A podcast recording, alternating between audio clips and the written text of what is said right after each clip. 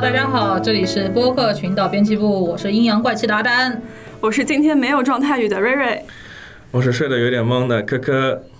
呃，今天呢，在录制节目之前，告诉大家一个事情啊，就是如果说使用了我们播客群岛 APP 的用户，应该都一直会发现我们的开屏状态语啊，是这个版本还不配有 slogan。嗯，其实是我们没有想到 slogan 了，实话实说，对，但是现在我们 slogan 终于定了啊，来让 slogan 的那个叫什么，就说是提提案者来宣布一下。 哎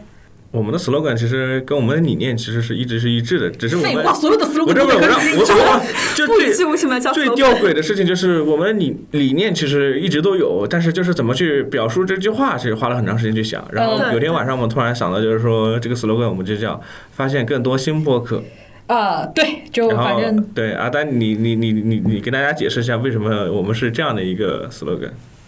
这有有有啥好解释的？就是就是咱们咱们这边就是说和各大竞品对吧？昨天还出来噩耗，腾讯都开始做播客了， 就是大家都想发现更多新世界。那我们觉得现在阶这个阶段，这个世界其实也没什么好。就至少以我们的产品能力吧，还不足以给大家带来更多世界。但是呢，我们其实一开始的定位就是做各大中小播客啊，就是所谓的鞋底播客、腰部播客的好朋友、好基友。呃，其实如果说用有用我们 APP 的用户，也应该发现，我们其实平时推节目很少去主动的在首页上编辑推介一些特别头部的节目，经常是说会发现一些呃比较新，或者说虽然已经不是特别新，但是始终流量不是特别高的，呃，质量又非常好的一些新的播客，呃。选择这些播客其实和一般的产品、平台产品的那种 KPI 的那种思路导向会有一些不一样了，因为一般的产品的 KPI 思路导向不都是什么日活啦、转化率啦这种东西，播但我放们量了，对对，播放量，当然当然这些其实也是我们的导向，但是我们会我们还是想说去选择一些更多的一些新的东西，并不一定说那一些中小播客它的质量就是像那些头部大播客那么好，其实不一定的。嗯，这肯定是会有差距。呃对对对，肯定有差距。但是说，呃，每多一个新的发现，对于用户来说，其实是多一个新的世界观对，多一个新的角度，多一个新的那种内容的来源。这一些东西是我们特别珍视的，也是当年我为什么会喜欢听播客的原因之一。嗯，虽然过了那么多年，播客已经从一个籍籍无名的东西，非常小众的东西，到了一个资本在追逐的一个东西。真的有在追逐吗？啊，不拜知道。拜，这个不重要，这个不重要。哎，我们扯回来，所以啊对扯回来，讲回来但就是我们这期节目的一个话题是什么呢？瑞瑞，我们这期的话题就是基于我们的 slogan，发现更多新播客，来聊一聊。呃，播客其实作为我们信息获取跟发现世界的一个渠道，那我们还有就我们以前有什么样的这样的渠道去认识这个世界，发现这个世界？但但但但确实是有有有一说一，就是真的是互联网给了一个很大的可能性去发现更多的新世界。呃，对，对，这个当 初一开始，我我我跟你说，我这个人是这个样子，就是我从小不是喜欢看各种乱七八糟的书嘛。嗯哼，我那时候小嘛，那九九十年代八九十年代的那种时候，然后我一直是有这样子的一个未来给自我自我定位，我要成为一个百科全书式的人物。要求有点你知道，就是就是行走的百科就全书是各种各对对，真的是希望自己成为一个行走的百科全书，直到有一样东西的出现，彻底打破了我的幻想。那个东西叫搜索引擎。啊， 对，就是就是有搜索引擎之后，就是你的知识个体掌握知识掌握的再多，你也不可能有一个互联网来的这么快。是这个这个东西是打破了我很多的幻想，但是，呃，话又说回来，就是说是我你自己阅读过的东西，它在你脑中形成的知识网络的结构和互联网上对。我自己脑内是有体系化的嘛？这个互联网上你搜，你只是说一个结果导向，这和你自己掌握一个一个系统还是不一样的。所以说也并不能说我完全被就是这个价值被消退掉了，但是至少说对别人来说已经没有什么经验了，就是 就不会有人觉得哇你懂好多啊，就是只能说嗯有一个东西叫百度，你知道吗？作为人生有一小段时间在前互联网时代的一个这样子的一个人，和和现在那些出生就是出生互联网时代的这小朋友们有很大 Z 的时一代个区别，对 C 时代的一些小朋友有很大区别，就是说是呃信息差这个东西是是好东西也是坏东西。从坏的一面上来讲，就是说是它代表了所有人的信息获取不平等，对吧？但是从好的一面上来说，正是因为每个人有不同的信息差，然后你才能够形成不同的、特殊的、每个人都不一样的世界认知。我们小时候获取信息来源就非常的没没就没有现在那么的便利。大家大家有没有想想象自己小时候基本上获取信息，让自己变得和同学们周围的人不一样的方式是什么样子？那些让你变得很特别的方式。对，呃，呃我先说吧，我我小时候，嗯我差不多是就是三年级，然后才开始到县城，嗯然后当时就感觉，嗯，跟身边小朋友还是有点不太一样，嗯因为他们都是因为我当时是去一个私立学校，因为我妈妈在那个私立学校当老师，嗯然后他们都是从别的市里啊，或者从从别的省份，比如从江苏省过来的。然后大家就发现，哎，我因为我以前只我的生活童年生活只有在一个农村里的生活，嗯我并不知道哦，原来其实不同的省份，每个人的小朋友家里是生活方式、习惯，还有包括你聊天的那些点都不一样。然后我当时其实是有点不太合群，嗯然后我妈她就去，当时就每个县城还有那嗯种希望书社，你们知道吗？就那种租书店，就一天一毛钱、哦哦哦或者一天一我知道分钱那种。然后我妈就去租书给我看，这种地方租的不都是那种台湾言情小说吗？有还有武侠这种东西。它分两个区域，就以前我妈妈嗯她只带我去前面那个区域，那个地方就是一些正经的出版读物，哦然后什哦么哦世界名著。不正经的有待你自己去发现，对不对等？到后来我大概上小学上上初中了，我妈就嗯放心让我自己一个人去了。嗯然后我进到那个后面那个小隔间，我才知道哦，这里有更大的世界。以后就直直接进到最后面了，就对什么吧？言情啊，然后那种武侠啊，嗯那种对，你们都懂的，嗯 懂的都懂。然后我妈妈那时候就开始给我租书看，一开始给我租一些什么世界名著之类的。呃，然后因为她自己是语文老师嘛，嗯所以她把控着我对文学的这种阅读素的养基，础品味，对不对对，对对，这种审美。嗯后一开始是她给我准备，然后后来她就发现我读书也挺快的，就发现把这些书全部读完了。嗯她也开始租一些她觉得比较好玩的东西，嗯。比如说我那个时候读那个什么《指环王》，还有哇，哦你那时候就已经读《指环王》了？对，还有还有一个很很有名的，呃，跟那个冰那雪冰那雪那尼亚，对《纳尼亚传奇》就那种书，而且是连载的嘛，嗯就它一本书一一套很厚，嗯然后一套都有三到五本。我妈就觉得租给我看了之后，她也不用频繁的去租书了，哦她就租一套一套的给我看，然后我就开始看那个。就很有意思，甚至到我四五年级的时候，我妈不知道怎么回事，她给我租了一本《慈禧秘史》， 啊，慈禧秘史。他可能是想让我了解了解历史还是干嘛，我不知道为什么他就给我租了这一本书，嗯然后哇，那个也很好玩，因为你们知道这种历史野史里面写的是什么，我很好奇写的是啥，有什么八卦的吗？很多八卦，比如说他跟太监的故事， 跟那难种道，这是你的性启蒙？啊就就真的觉得挺好玩。就然后就发现，哎，我可以把我看的这些书里面的东西去跟我的小伙伴他们去讲。我觉得对我来说，其实我小学其实，嗯，跟阿丹有点像，就是我小时候也是，我父亲会给我做科普的书比较多，然后最重要一本书其实就是《十万个为什么啊，对，我小这时候也个不这个说书虽然名字很俗，但是确实， 它里面一共我记得没错的话，一共是有十二册，每一册对应的是不同的科学对，的就是什门么类天文、数学、对地对对对对理、对物理、化学，然后工程、机械、对医药，就我们的很多历很史多的东对嗯对西。对，每一个对是代表的是一个门类嘛。这然后应该是我们小时候，我们这这这个年纪的小必说读的都应该都读过对的一对些对东西，对，但是可能版本不一样。我读的那个版本特别早，是一个黑皮的那个封面版本。啊，你还记得？对，因为因为我那个不是我买的，是别人送的，就是那种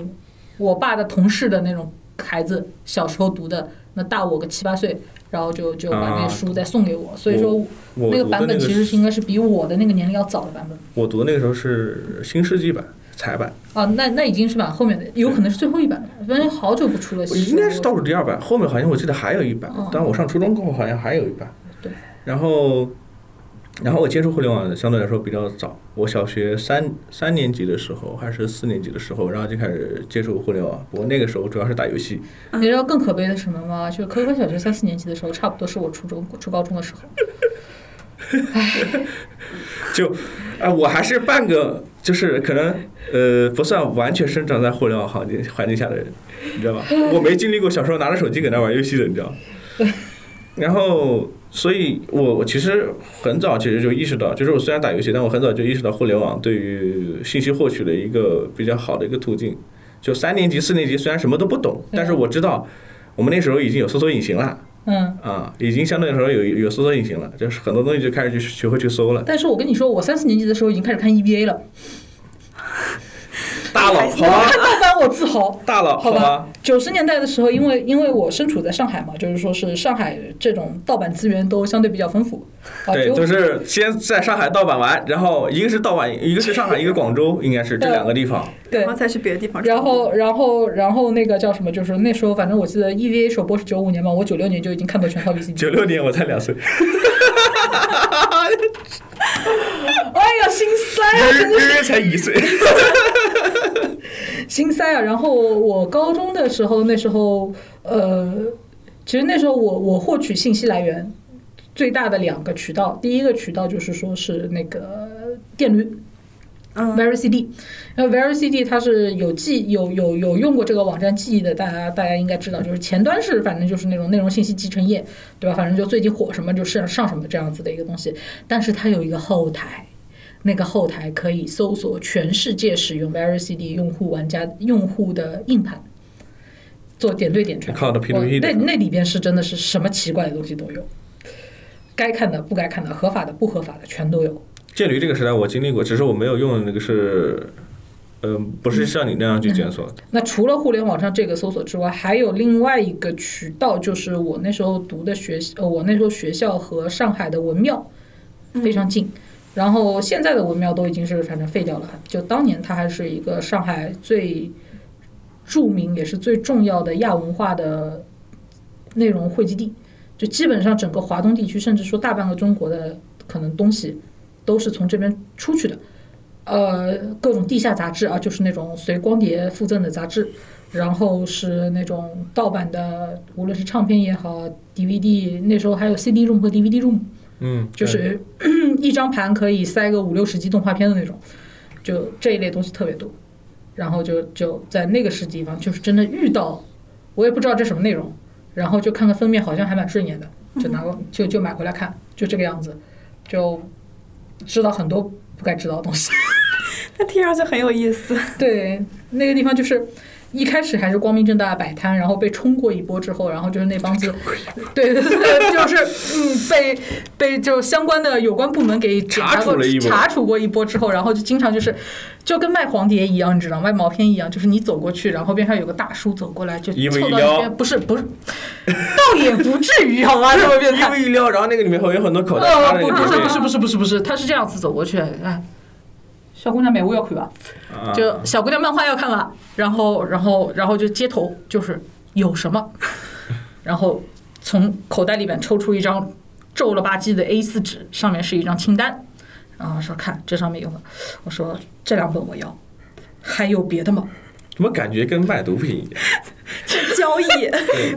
然后还有别的吗？他说：“哎呦，小姑娘懂了没读文嘛？就是小姑娘，你懂得蛮多的嘛，还要看什么？”我说：“什么什么什么有没有？”啊，他说：“等着。”就把我带到一个小巷，然后那种上海老师的房子，那种有有亭子几田间那种老石库门那种房子，我在楼下等着他上那种倾斜度超过四十五度的那种楼梯，爬到上面一个小阁楼里面去，然后拿出另外一张单子，呃，不是，它不是单子，是那本活那种活页夹，就我们以前夹试卷的那种活页夹，里边是有那个透明的薄膜的那种活页夹，你们插着那个碟片嘛？呃，不不差碟片，它就是全部都是 A 4纸，是完整的目录，嗯，嗯哦，就是等于说变成一本小目录书一样的小黄页那种小黄页一样，对。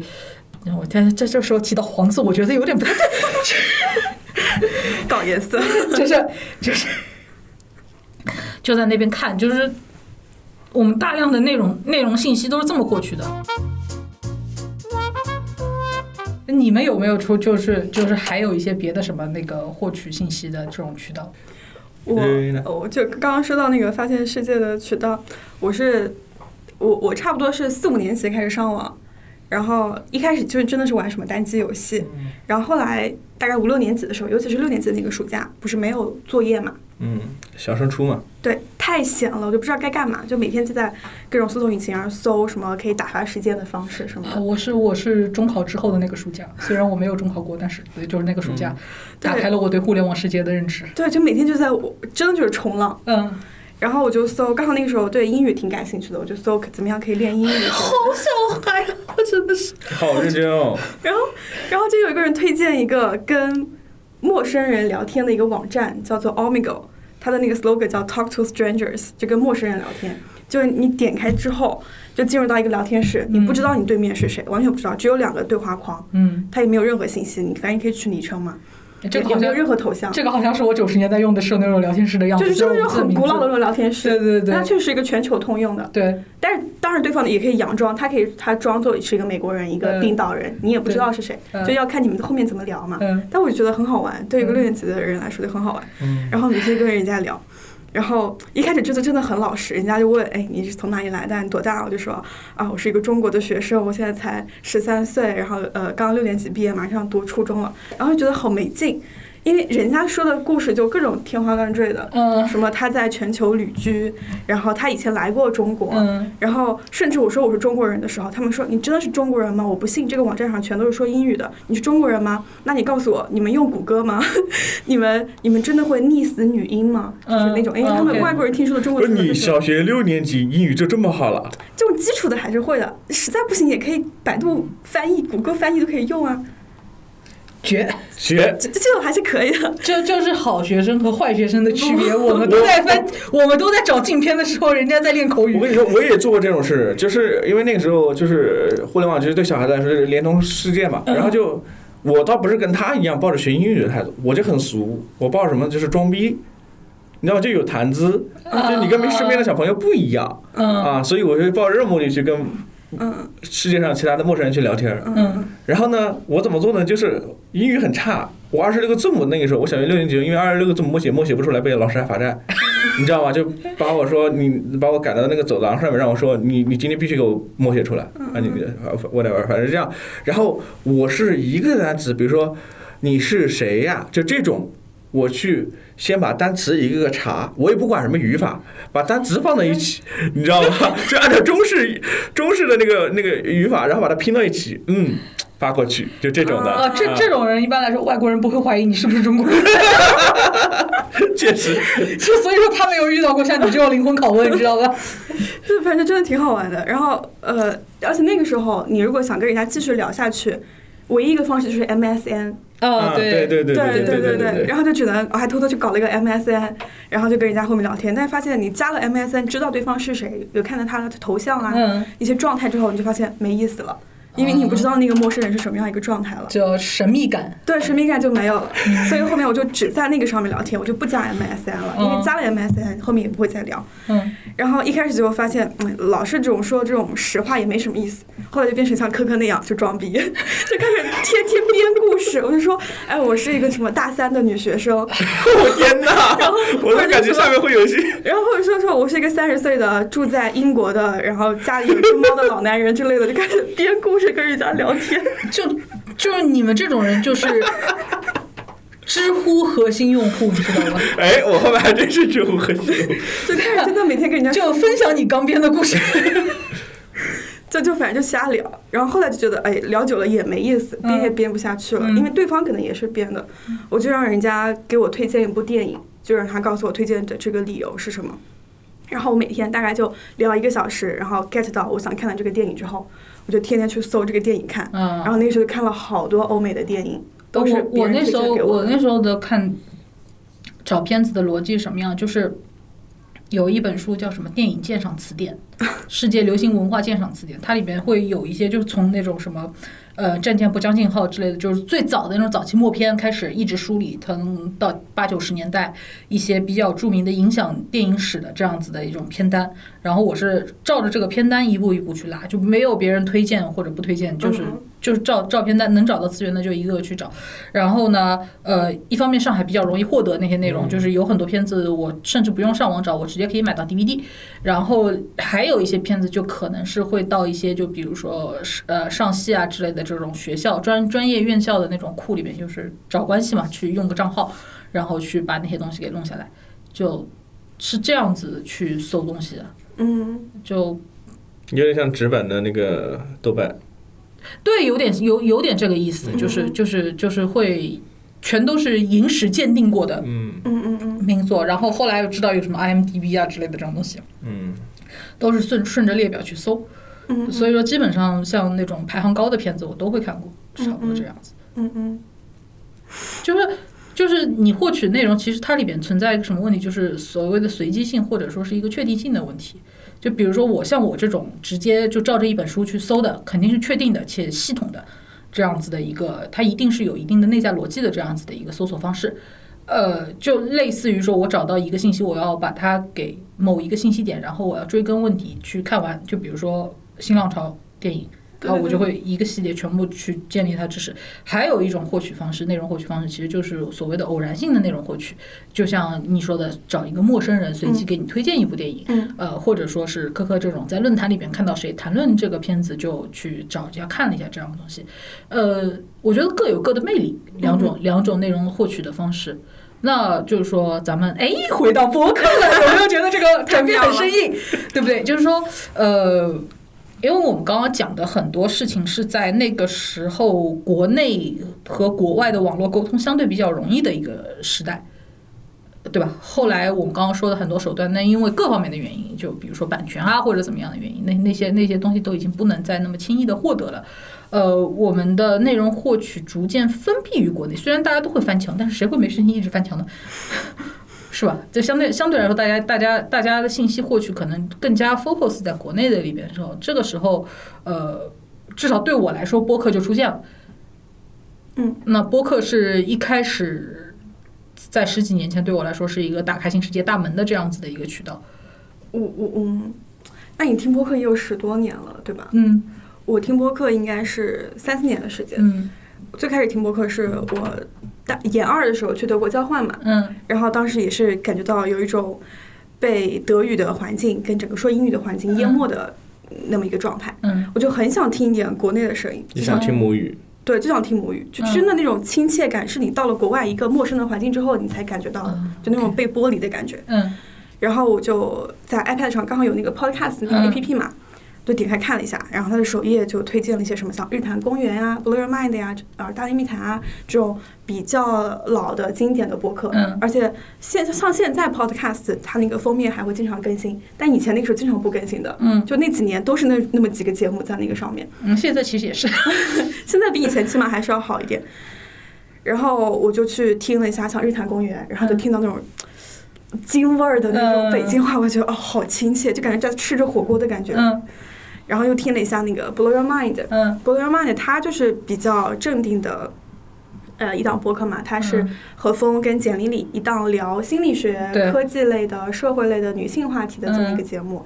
然后像简丽丽，她本身就是学心理学出身，对他说话的方式也是那种娓娓道来的，像咨询师一样的那种比较细腻的表达方式。嗯然后何峰他专业应该是学数学的，嗯就整个是一个很理性的直男视角，嗯但是呢也是呃很尊重差异的去去聊天的一个方式。然后他们俩的那期节目《Blur Mind》对我来说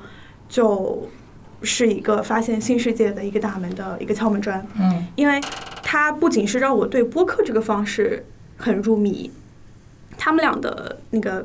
播客介绍就叫两个人的公路播客，嗯他们其实是两个人开车的时候就边开车边聊天就边录下来的，嗯就是一个很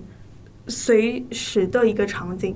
然后话题也是，就比如说今天想到，哎，聊猫，那就聊猫，就很随意、很自在。我就感觉，那我也可以随时随地都去听，嗯一方面是让我对播客入门，另外一方面就是让我去了解了心理学。嗯，心理学是我在专业领域里以前从来没有接触过的。哦明白。对，然后但是因为本身他们俩有很强的这个知识背景，所以他们在讲述的时候也是用一种日常你能听懂的语言，嗯再去讲心理学那面里面比较晦涩的一些概念。嗯而且它是延伸到了我们的日常生活场景，比如说它呃，伯乐曼有几个系列，像女性系列、职场系列，还有一个系列是他们两个人就去解读一本叫《礼物》嗯呃，给心理咨询师的礼物一然本书后。那是两本书，好吧？礼物是人类学一本很有名的，呃呃，就就是叫给心理咨询师的礼物那那一本书，然后女性里面的几个专题，就当时对于上研究生刚刚有那种自我认知，就是要塑造自己的价值观、世界观的我，其实影响就很大。嗯，比如说它里面有一期去讲，呃，很多女性在长大的时候其实没有 role model 这么一个角色， OK，像中国的电视剧里面的女性的形象，一般要不就是比如说泼妇，嗯很毒辣的那种，嗯要不就是职场女精英、女魔头，但是她失去了生活，嗯失去了爱人之类的；嗯要不就是那种很惨的被丈夫抛弃的那种形 象，就是类似于这种比较苦情，总总是有一面让你觉得她不配作为一个 role model。 ，OK，然后还有一个话题，比如是说，呃，为什么很多女生她们都在迎合社会，或者说，呃，她们自己给自己塑造的一个完美的形象，嗯为什么都在去追求这些，但不敢去让别人失望，嗯不敢去释放你的一些性魅力？就因嗯为因为就中国 OK 就追求白瘦幼嘛，嗯但很就很多中国女生跟像国外的那些影视剧，像《欲望都市》里的那些女性，她们的形象这种感觉是完全不一样的。然后我听这些话题的时候，我才感觉我第一次有了这些思考，嗯，OK，而且它是从心理学的角度去讲，嗯所以你就可以把它有更强的代入，因为你知道你是什么样的一个人格。嗯心理滞后有这样的一个原因，就是从精神分析派开始嘛，有有这样的一个原因，然后包括你的原生家庭对你的影响，然后你才会发散说后面你会怎么样去思考。嗯所以我觉得 Blow Your Mind 算是，呃，对我来说一个对播客入门，也是对心理学入门的一个播客。嗯嗯对我来说，其实我其实跟你们两位稍微不太一样，就因为我听播客确实认真听播客，确实时间没这么长，也就是去年，嗯嗯，然后有两个播客，其实我还蛮，对我来说就是感觉像开启了一个新世界的大门，嗯这样的感受是在之前很少有过，就是在刚进入互联网的时候会有一次，嗯第二次是在知乎的时候， ，OK，一四年知乎刚创立，我一五年开始用的时候，那时候我觉得感觉好像开启了一个新世界大门。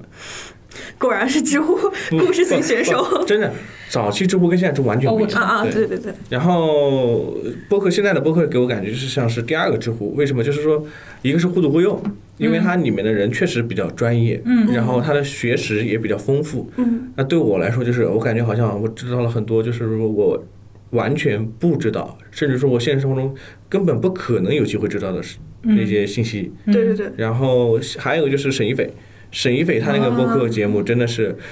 呃，给我感觉像是复刻了，呃，就是音频版的知乎。原因是因为他们每一档，他每一期节目都会聊一个话题，嗯然后这个话题她会跟她老公两个人就是对谈，嗯对她有点像知乎早期就是说同样的一个问题，会有不同的人在不同的视角去看待同样的问题。就两边话题是卯在一起的，对两边的观点。对，然后甚至于说会出现，比如说一个话题下面就是早期知乎里面会一个话题下面可能 A、B 两个答主他们的视角不仅不一样，甚至还会有冲突，嗯然后他们会在自己的回答里面去不停的去更新 update 地去回应对方。嗯啊，就有点，就现在的就是我听沈一伟的播客里面，就是说他也会给我这样一个感觉，就两个人可能会从一个社会学角度，一个是从法律的角度，嗯嗯然后两个人会不断的去交流嗯沟通，嗯然后一点一点的去展，就是说展示自己的一个呃那个就是视角和角度，嗯嗯嗯，不像互联网现在的互联网很多那个什么像微博或者知乎也好，大家就是一言不合就开喷吧，嗯嗯嗯啊，就是就是为了赢而赢，嗯，对对，就是现在互联网的人，他已经，他他首先他不会去听你在讲什么了，他对只顾着去表因达为自己。现在上网的门槛低了嘛。对对对对对，嗯就算他他看到了你在讲什么之后，他跟你的理解也许是不一样的。嗯你或者就就算是你们俩对这个东西理解是一致的，嗯但是肯定没有任何一个人对一个东西的了解都是完全充分的。嗯所以说，基于两个不同的角度，就在那边白扯白扯白扯，然后最后发现说的其实根本就不是一件事情，嗯但是就放了太多情绪进去，嗯就一下子撕扯起来了。就以前知乎还有流行一句话叫什么来着，就是呃，我虽然不认同你的观点，但是我尊重你说话的权利，对啊，这也不是知乎流行，好吧？这个是法国大革命时期就有的话我。知道，就是在早期知乎这个观点，在很多被知乎的人认同，就现在不会了。就当年的互联网世界，其实不只是知乎了，大家 都是尊重这个这个这个原则嗯的。但现在不会了，对现在很多其实不会了。呃，我如果说让我推荐一个打开世界的播客的话，因为都太久远了，所以说很难。但是我得说一个男人，这个男人他妈的打改变了我的人生轨迹。啊，他现在也有一档播客了，就是《天地无用三千》，三千老师。啊，呃，对，因为因为就是说小时候特别喜欢看的两本杂志，它都是编辑，一个是《动感新势力》，然后还有一个就是《AC 范》动漫范。啊，就后后来又变成了 A 站的这样子的一个东西。然后，嗯，他们当年其实《AC 范》这本杂志是我认为市面上所有的动漫流行资讯杂志，那时候还有什么漫友啦之类的乱七八糟的这些东西，呃，当中质量最高的。他会对一个东西进行一些很深入的分析。比如说，我当时看新浪潮，为什么会去反反过来看新浪潮电影？就是他们当中写的一呃有一篇文章写的写的那个《攻壳机动队》，《攻壳机动队》有一个系列叫笑面男。然后笑面男的他帽子上写了一圈 logo，然后写了一圈写了一句话，然后他们就说是那篇文章分析，就是说这篇这句话，比如说是呃致敬了那个呃，就是新呃那个叫什么新浪潮时期的某些电影导演，然后他的整个一个语言架构，就是整个城市背景架构会追溯在什么什么地方，就是他们给我开了这样一条路，然后我会追着这条路去搜集更多的东西。然后呢，就很好巧不巧，好死不死，你知道吗？就是后来我发现整个一个逻辑就非常诡异的一个事情。呃，三千他们那时候做杂志，然后呢，嗯、整个一条线当中有一个呃比较相对来说比较专业的一个线叫二十四格。二十四格就是电影动画二十一秒钟二十四格嘛，嗯，然后它里边会有一些动画或者说电影的分镜，然后会有一些采访一些北电的学生作品啊，然后我一些知名的导演什么贾樟柯啦之类的这种这种人的那种访谈之类的东西，呃，对，然后这本杂志呢，后来李叔啊，就是日坛公园的李叔说他以前曾经有段时间无业开了个淘宝店，那个淘宝店就卖专门卖二十四格，我也盗版正本。正版正版。正啊，卖二十四个。呃，当然我我我二十四个不从不不从网上买，我就直接从文庙那种地方去去搞这个搞这个书去。但就觉得，哎，对，然后就好死不死的，就这些东西全部都连在一起了。然后后来后来有一次在北京见到了三千老师，我跟三千老师说，当年我就看你的杂志长大的。那时候在论坛里边，我说你一句麻将脸，你还把我关在论坛里，呃，关关关小黑关屋，下和屋， 关小黑麻将 脸，因为三千老师脸那时候比年轻的时候比较瘦，就比较方，你知道吗？现在中年发福了，对。现在是象棋嗯脸，这这话不是我说的， 这个是打这话不是我说小的。黑屋对对对，现现在三千老师的比例就比较和谐一点， 呃我没有说以前不和谐的意思啊， 就就类似就是，哎，这一个圈子我发现那些人他们当年做的那些东西，是他们年轻创业，他们做他们喜欢的东西，然后它影响了我，我然后会呃因此对影像感兴趣，因此对声音感兴趣，然后步入了现在这个行业，就冥冥之中它是有一些些那种是传有承啊一天样， 数。然后你也会觉得。我操！为什么我的命运是被这几个北京老男人给控制住？不好意思，三千老师是天津人啊， 就对，就就就晶晶，对，就就是就是被这几个老男人给限制住了，而且这些关系是到后现后来才会发现的，就很神奇。就所以所以说，你说现在有什么电台能够完全就对我来说完全新的东西？呃我想想好像没有，就包括城市罐头这种东西，它看上去讲的很专业，或者讲建筑，或者讲什么城规，或者是有些讲设计或者怎么样，但是多多少少都是接触过、学习过一点，哪怕就是了解，作为皮毛去了解，都都就没有说一个完全对我来说非常新到不能够去理解的东西嗯嗯，嗯好像没有。但是说有有这么一个一伙人吧， 就完全打开了我的整个一个对世，就改变了我对世界的认知。他们不是在播客时代，但是这些人又在播客的时代当中聚重集在新了回一忆起，了。啊，就觉得反正缘分也蛮巧妙的，对，播客就是这么奇妙。嗯。我期待有一个有一些新的博客能够让你重新开启。我我我觉得这一点很难，就是因为我已经年纪大了。播客对我来说最重要的是说听到一些不一样的声音吧，为了让自己不那么偏见狭窄，嗯，还是需要听别人的东西。那么这也是为什么说我依旧热爱播客，即便即便我已经不太不太再接受新的观点了，但是我依旧热爱播客的原因。嗯，我们是不是可以收尾了？嗯，我感觉从事是从事这个行业的好处就是发现了博客，呃坏处就是还有坏处，啊，坏处就是他天天被老板逼着写策划案，呃不是不是不哎是这个不是，那是工作，跟这个没关系。坏处就是因为因为现在的工作，所以导致我现在很难去完整的听完一期播客，没有时间。跟你说那种快速啊，倍速播放，我我我这个人不爱倍速的，我真的我看视频我都从来不倍速，看电影也是。我女朋友一直是好奇，我跟她一起看电影，你知道吗？她会说倍速倍速，但我我哪怕我看美剧很长很长的美剧，虽然我知道这段很无聊，但我也愿意坚持原速看完，因为我觉得这是一方面就是认为说。倍速它会让我潜意识就会认为这个东西不重要，那我觉得不重要，那我就不要去看了。嗯嗯嗯嗯，那你的注意力投射就不一样了。对，然后第二个就是说，我觉得倍速会不尊重。呃，我那我觉得是这样的，就是说是我的观点啊，呃，仅供参考。嗯，非常严谨。就是说，呃，倍速不倍速其实取决于你，就就像你说的，对这个信息的重要不重要。但是你一定得认清一件事情，就世界上不是所有的信息都重要。你要想清楚你的目的是什么东西，你需要和它达成共鸣，你需要寻找里边什么东西的话，就是对你来说很重要的东西，你可以放慢了看。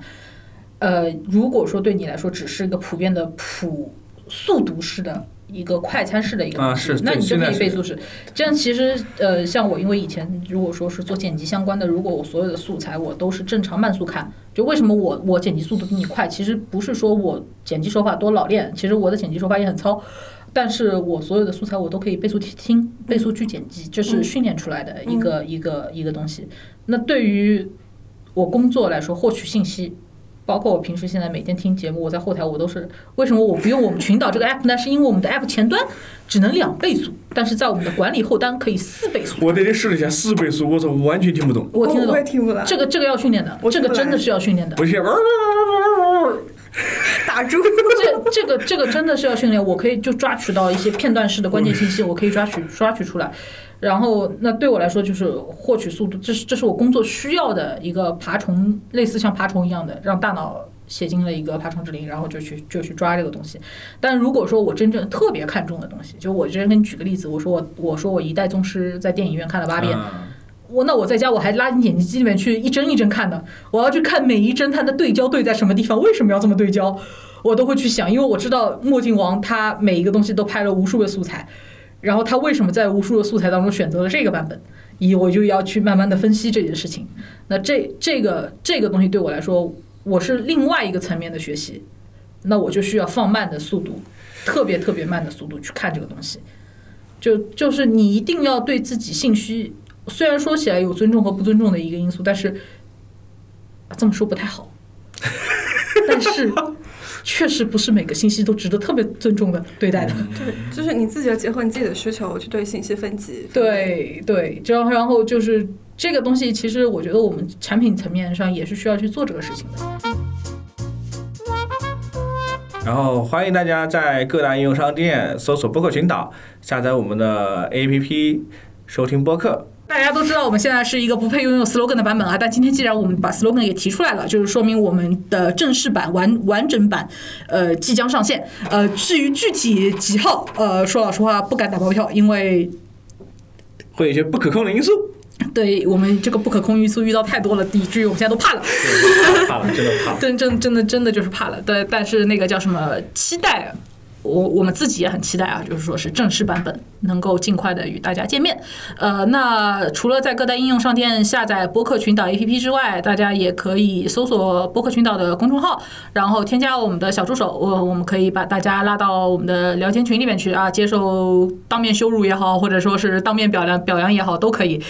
呃，如果你有自己的播客节目，也可以给我们的小助手认领你的播客节目，我们嗯会给你加上岛主的标识。对，然后也可以在广告会不会有点太多了？啊没我放到片尾无所谓，嗯嗯，对吧？你爱听听，不听你就把它关掉啊。然后我再补一个，就是大家可以在微博，然后哔哩哔哩，然后以及酷安，还有知乎搜索播客群岛，我们会有自己的官方账号，大家可以在各大平台实时关关注我们的动态。嗯，好，那今天的节目到此为止，我是阿甘我是瑞瑞，我是稍微有了醒了一点的可可，啊，那么终于醒了，终于醒了，拜拜聊了半天才醒了，拜拜拜拜。拜拜。